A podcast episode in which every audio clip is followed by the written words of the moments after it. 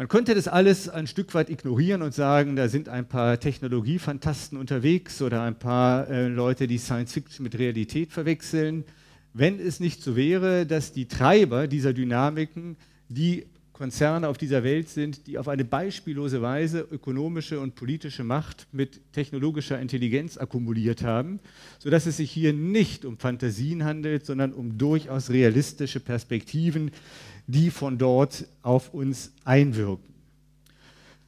In diesem Zusammenhang erscheint es mir nun besonders wichtig zu sein, dass dieser Spirit, der vom Silicon Valley ausgeht und der inzwischen sich über die ganze Welt verbreitet, durchaus mit dem Anspruch antritt, eine neue Religion zu begründen. Vielleicht eine Quasi-Religion, aber jedenfalls doch eine geistige Bewegung, die an die Stelle dessen treten wird, was man traditionell auf diesem Planeten als Religion kannte. Dieser Quasi-Religion, wie ich es nennen möchte, möchte ich mich gerne im ersten Teil meines Vortrags zuwenden, bevor ich dann im zweiten Teil der Frage nachgehen werde, ob man diese Quasi-Religion, die dort vom Silicon Valley aus über den Planeten strahlt, wirklich wollen kann und wenn nein, was man ihr gegebenenfalls entgegensetzen müsste. Kommen wir also zur Quasi-Religion des Silicon Valley, das ein Ihnen wahrscheinlich geläufiger Autor mit einem seiner Weltbestseller, der den Titel Homo Deus trägt, auf Dataismus getauft hat. Der Autor dieses Buches ist der israelische Historiker Yuval Noah Harari und er beschreibt in seinem Weltbestseller Homo Deus diesen äh, sogenannten Dataismus wie folgt. Er sagt, die interessanteste Religion, die gerade entsteht, ist der Dataismus, der weder Götter noch Menschen verehrt. Er huldigt den Daten. Er huldigt den Daten. Bemerkenswert ist, dass ein Historiker, der sich zudem selber als einen agnostischen Buddhisten versteht, diese geistige Matrix, die im Hintergrund der technologischen Entwicklung des Silicon Valley steht, als Religion kennzeichnet. Oder jedenfalls als etwas, das einer Religion zum Verwechseln ähnlich sieht, wenn es auch nicht ein unmittelbar Göttliches verehrt, sich aber doch durchaus an die Stelle drängt, an der einstmals die Religionen standen und vor allen Dingen den gleichen Geltungsanspruch erhebt wie es die großen religiösen Systeme getan haben, die wir alle kennen. Man kann in gewisser Hinsicht sagen, dass der Dataismus in das Vakuum drängt, das, um ein Wort von Friedrich Nietzsche zu zitieren, der Tod Gottes, der irgendwann in unserer Welt im 18. oder 19. Jahrhundert erfolgt ist, hinterlassen hat. Es geht tatsächlich also um ein religiöses Thema und damit, meine Damen und Herren, hätten wir nun die Flughöhe erreicht, auf der ich fortan navigieren möchte. Es geht nämlich tatsächlich darum, dass vor dem Hintergrund der gerade eingangs beschriebenen Krisenszenarien und Herausforderungen, vor denen wir alle stehen, wir heute in eine Situation geraten sind, in der wir tatsächlich darüber nachdenken müssen, welcher Mindset oder auf Englisch welches Framework, welche geistige Matrix wir eigentlich brauchen, um all diesen Herausforderungen, die da auf uns zukommt, angemessen begegnen zu können. Der Dataismus dient sich als ein solcher Mindset an, vor allen Dingen aber als eine technologische Lösung, die von einer ganz bestimmten Denkweise getragen ist, die wir nun noch ein bisschen näher durchschauen müssen, um die Frage beantworten zu können, ob Dataismus diejenige Religion ist, von der wir glauben, dass sie uns in die Lage versetzen wird, der Menschheit eine gute Zukunft zu bescheren, dass sie uns in die Lage versetzen wird, den Herausforderungen des 21. Jahrhunderts zu begegnen. Was also ist Dataismus? Ich zitiere dazu noch einmal Harari. Das wird jetzt ein etwas längeres Zitat, aber es hilft uns zu verstehen, worum es geht. Zitat. Dem Dataismus zufolge besteht das Universum aus Datenströmen und der, und der Wert, pardon, der Wert jedes Phänomens oder jedes Wesens bemisst sich nach ihrem Beitrag zur Datenverarbeitung. Und weiter. Entstanden ist der Dataismus aus dem rapiden Zusammenfluss zweier wissenschaftlicher Flutwellen. In den 150 Jahren seit der Veröffentlichung von Charles Darwins Schrift über den Ursprung der Arten haben die Biowissenschaften Organismen zunehmend als biochemische Algorithmen betrachtet. Gleichzeitig haben Computerwissenschaftler in den 80er Jahren des 20. Jahrhunderts seit Alan Turings Erfindung der nach ihm benannten Maschine gelernt, immer ausgeklügeltere elektronische Algorithmen zu entwickeln. Der Dataismus bringt beide Entwicklungen zusammen und verweist darauf, dass für die biologischen genau wie für die elektronischen Algorithmen genau die gleichen mathematischen Gesetze gelten. Damit, und das ist der entscheidende Punkt, damit reißt der Dataismus die Grenze zwischen Tieren und Maschinen ein und geht davon aus, dass elektronische Algorithmen irgendwann biochemische Algorithmen entschlüsseln und hinter sich lassen werden. Also entschuldigen Sie dieses lange Zitat, aber es macht wirklich deutlich, worum es geht und was das für eine geistige Formation ist, die Harari auf den Namen Dataismus getauft hat. Es wird mich erkennbar, dass es sich tatsächlich um eine geistige Formation handelt, die mit einem religiösen Anspruch auftreten kann. Warum? Weil diese geistige Formation eine eigene Ontologie hat, also eine eigene Lehre vom Sein, weil sie eine eigene Physik hat, eine eigene Lehre von der Natur, eine eigene Anthropologie, eine Lehre vom Menschen und nicht zuletzt eine, eine eigene Ethik. Was sind das für Positionen, die hier vertreten werden. Die Ontologie des Dataismus lehrt, Sein ist Information, nichts anderes. Sein ist Information. Die Naturlehre des Dataismus behauptet, Leben ist nichts anderes als Informations- bzw. Datenverarbeitung. Die Anthropologie des Dataismus behauptet, Menschen sind nichts anderes als hochkomplexe Algorithmen. Datenverarbeitungsmaschinen. Und die, und die Ethik des Dataismus lehrt, gut ist, wer auf optimale Weise Daten verarbeiten kann. Dabei bleibt natürlich die Frage offen, was hier optimal heißt. Und diese Frage ist wichtig. Dieser Frage müssen wir einen Augenblick nachgehen, denn sie weist uns darauf, dass die Entstehungsgeschichte des Dataismus die in dem Zitat, das ich Ihnen gerade vorgetragen habe, von, Harari konstruiert worden ist, zu kurz greift. Da war von zwei wissenschaftlichen Flutwellen die Rede, Sie erinnern sich. Einerseits von der darwinistischen Evolutionsbiologie und andererseits von der Computertechnik. Dabei hat allerdings Harari einen dritten Faktor unterschlagen, der für die Heraufkunft des Dataismus von entscheidender Bedeutung ist ähm, und dem wir nachgehen müssen, wenn wir verstehen wollen, was aus der Perspektive des Dataismus optimal oder gut heißt. Dieser dritte Faktor ist nichts anderes als die neoliberale Volkswirtschaftslehre. Die müssen wir hinzunehmen. Denn es ist letztlich die Verbindung der liberalistischen Ökonomie mit dem Darwinismus, der den Algorithmen der intelligenten Maschinen und des Dataismus die Richtung weist. Es ist nämlich diese ökonomische Theorie, die definiert, was es nach dem Dafürhalten der Dataisten algorithmisch zu optimieren geht.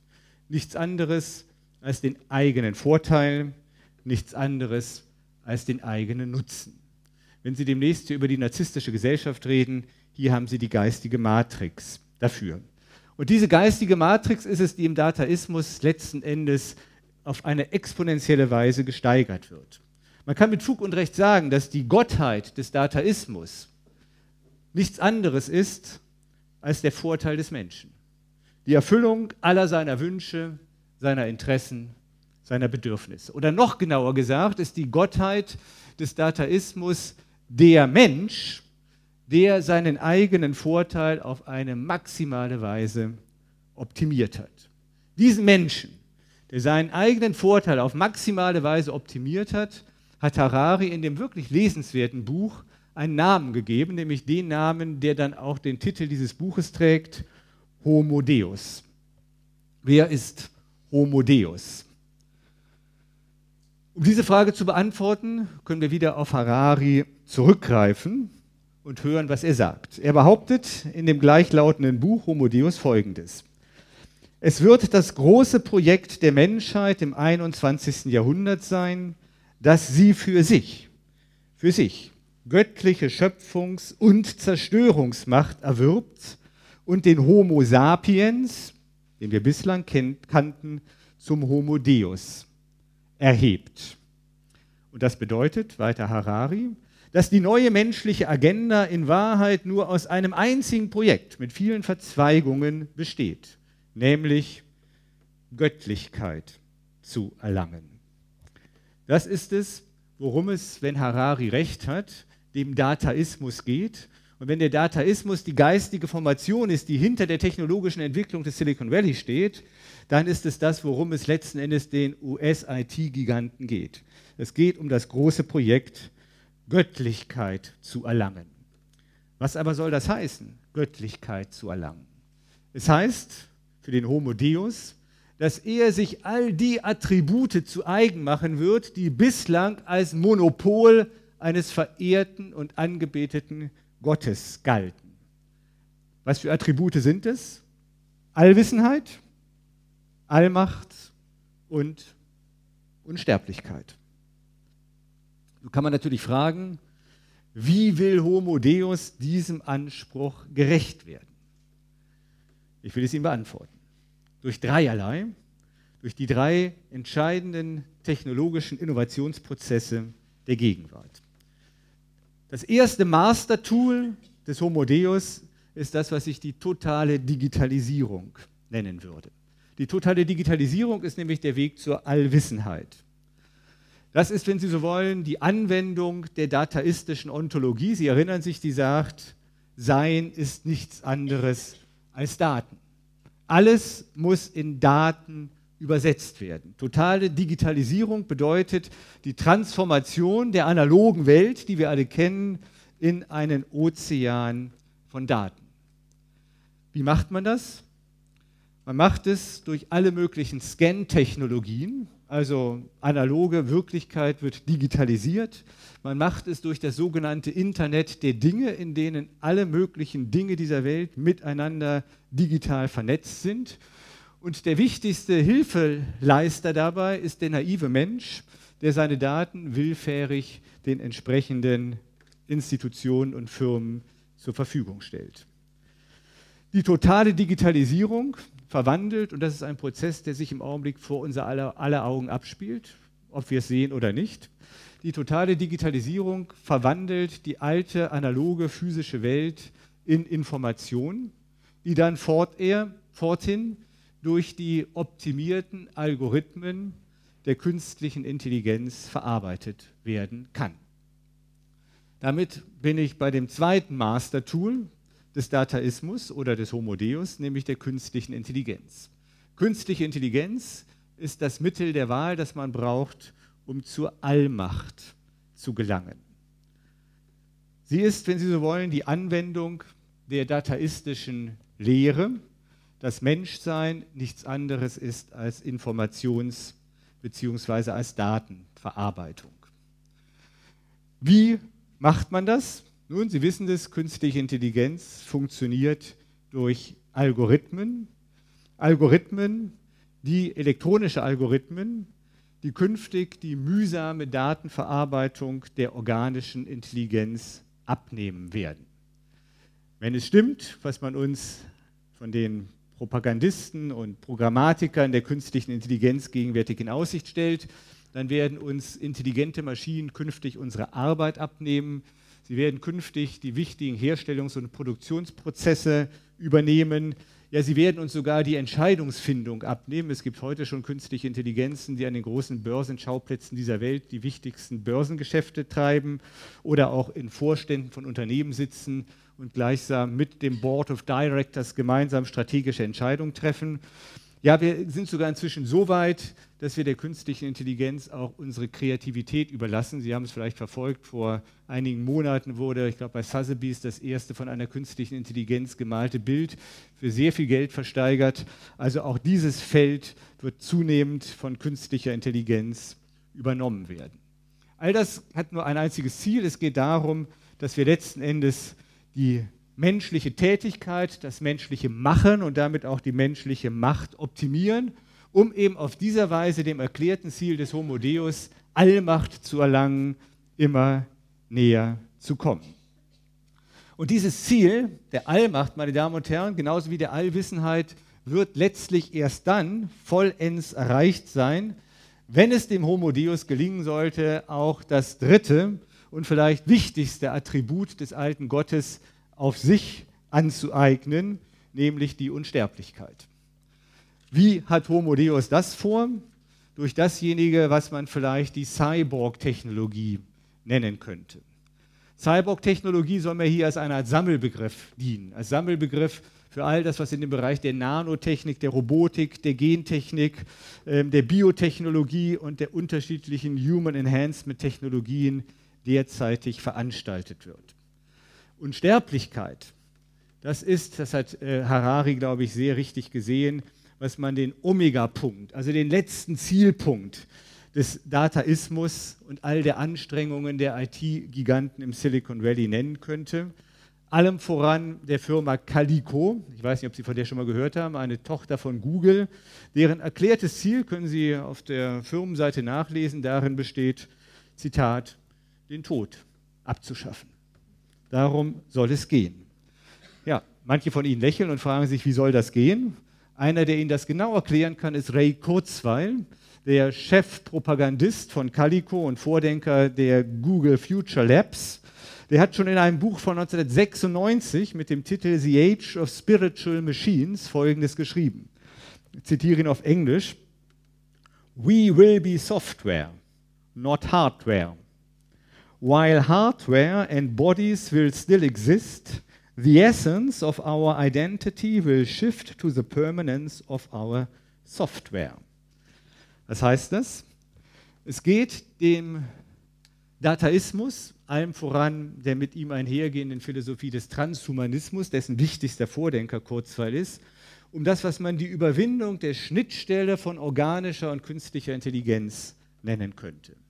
Die Idee ist es, dass es zukünftig gelingen wird, den menschlichen Bewusstseinsinhalt, also all das, was Sie auf der organischen Festplatte Ihres Gehirns gleichsam gespeichert haben, durch einen USB-Anschluss, so stelle ich mir das jedenfalls immer vor, den Sie hinten in die Schädeldecke implantiert bekommen, auf dauerhaftere, haltbare Speichermedien zu übertragen. We will be Software. Ne? Also all das, was Sie so an Informationen und an Erfahrungen über die Spanne Ihres Lebens gesammelt haben, wird irgendwann elektronisch aufgearbeitet, auf ein dauerhaftes Speichermedium kopiert. Und wenn Sie dann tot sind, dann ist immerhin Ihr Bewusstseinsinhalt weiterhin vorhanden und den kann man dann wiederum in einen Cyborg-Körper implementieren, sodass Sie als Roboter noch die nächsten 95.000 Jahre und mehr werden bestehen können. Das ist die große Idee, die große Prophezeiung. Und Calico, ich sage es Ihnen, ist kein kleiner Fisch. Das ist ein Unternehmen mit einem Milliardenbudget, die fleißig daran sind, den Weg dahin zu bahnen. Also, als der selbsternannte Erbe des toten Gottes, der alten Religion, hat sich Homo Deus auf den Weg zur Unsterblichkeit gemacht die ihm Allmacht und Allwissenheit bescheren soll. Und nun frage ich Sie, meine Damen und Herren, können wir das wollen? Ist es das, was wir wirklich wollen? Allmacht, Allwissenheit, Unsterblichkeit? Ist Homo Deus eine Vision menschlichen Lebens, von der wir glauben, dass sie uns gut tut, von der wir glauben, dass sie uns eine leuchtende Zukunft beschert und den Herausforderungen des 21. Jahrhunderts, die ich eingangs erwähnt habe, begegnen helfen wird?